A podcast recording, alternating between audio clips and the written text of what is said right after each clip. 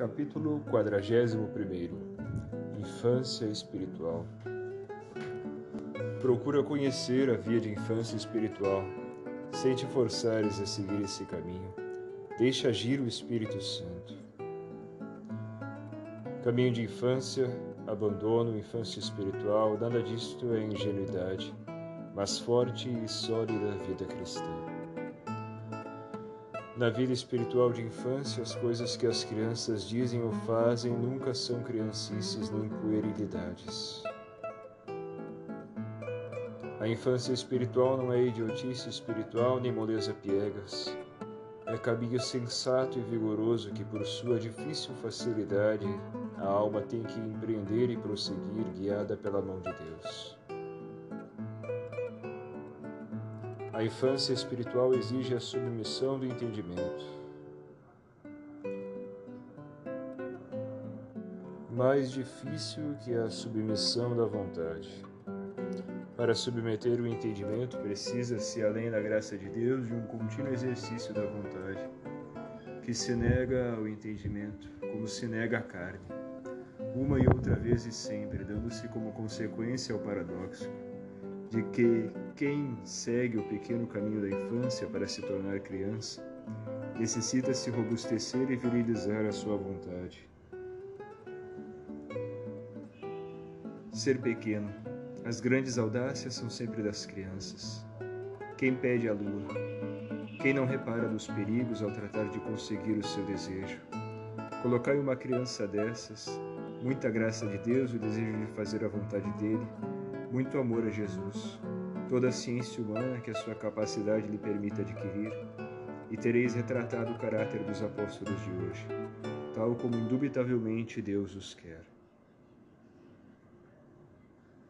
Faz-te criança, ainda mais, mas não fiques na idade do buço.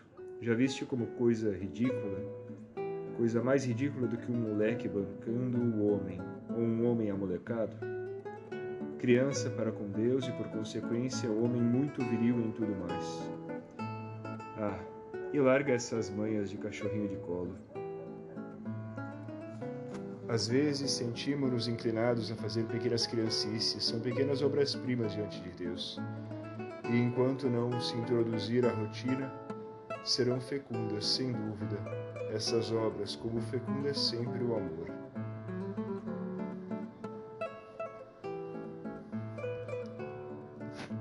Diante de Deus, que é eterno, tu és uma criança menor do que diante de ti um garotinho de dois anos.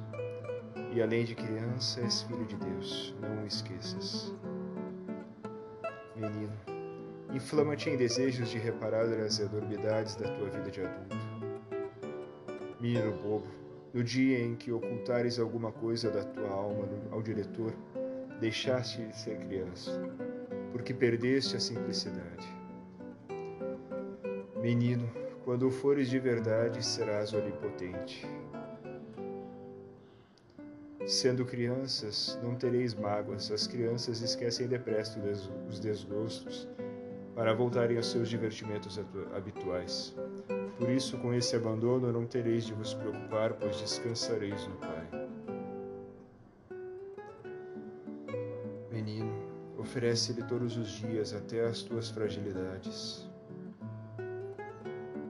Menino bom, oferece-lhe o trabalho daqueles operários que não o conhecem, oferece-lhe a alegria natural dos pobres garotinhos que frequentam as escolas malvadas.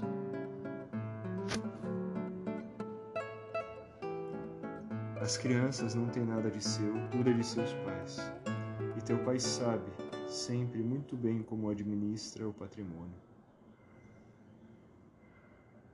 Faz-te pequeno, bem pequeno, não tenhas mais de dois anos ou três, quando muito, porque os meninos mais velhos são os espertalhões que já querem enganar os seus pais com mentiras inverossímeis. É que têm a maldade, fomes do pecado, ainda que lhes falte a experiência do mal que lhes ensinará a ciência de pecar, para encobrirem com uma aparência de verdade e falsidade a falsidade de suas mentiras. Perderam a simplicidade e a simplicidade é indispensável para sermos crianças diante de Deus. Mas, menino, Por que te empenhas em andar com pernas de pau? Não queiras ser grande. Criança, criança sempre, ainda que morras de velho. Quando uma criança tropeça e cai, ninguém estranha. Seu pai se apressa em levantá-la. Quando quem tropeça e cai é adulto, o primeiro movimento é de riso. Às vezes, passado esse primeiro ímpeto, o ridículo cede o lugar à piedade. Mas os adultos têm que se levantar sozinhos. A tua triste experiência cotidiana está cheia de tropeços e quedas. Que seria de ti se não fosse cada vez mais criança? Não queiras ser grande, mas menino, para que quando tropeçares te levante a mão de teu Pai Deus. Menino, o abandono exige docilidade. Não te esqueças de que o Senhor tem predileção pelas crianças e pelos que se fazem como elas. Paradoxos de uma pequena alma. Quando Jesus te enviar acontecimentos que o mundo chama bons, chore em teu coração, considerando a bondade dele e a tua malícia. Quando Jesus te enviar acontecimentos que o mundo qualifica de ruins, alegra-te em teu coração, porque ele te dá sempre o que convém. E então é o belo momento de amar a cruz.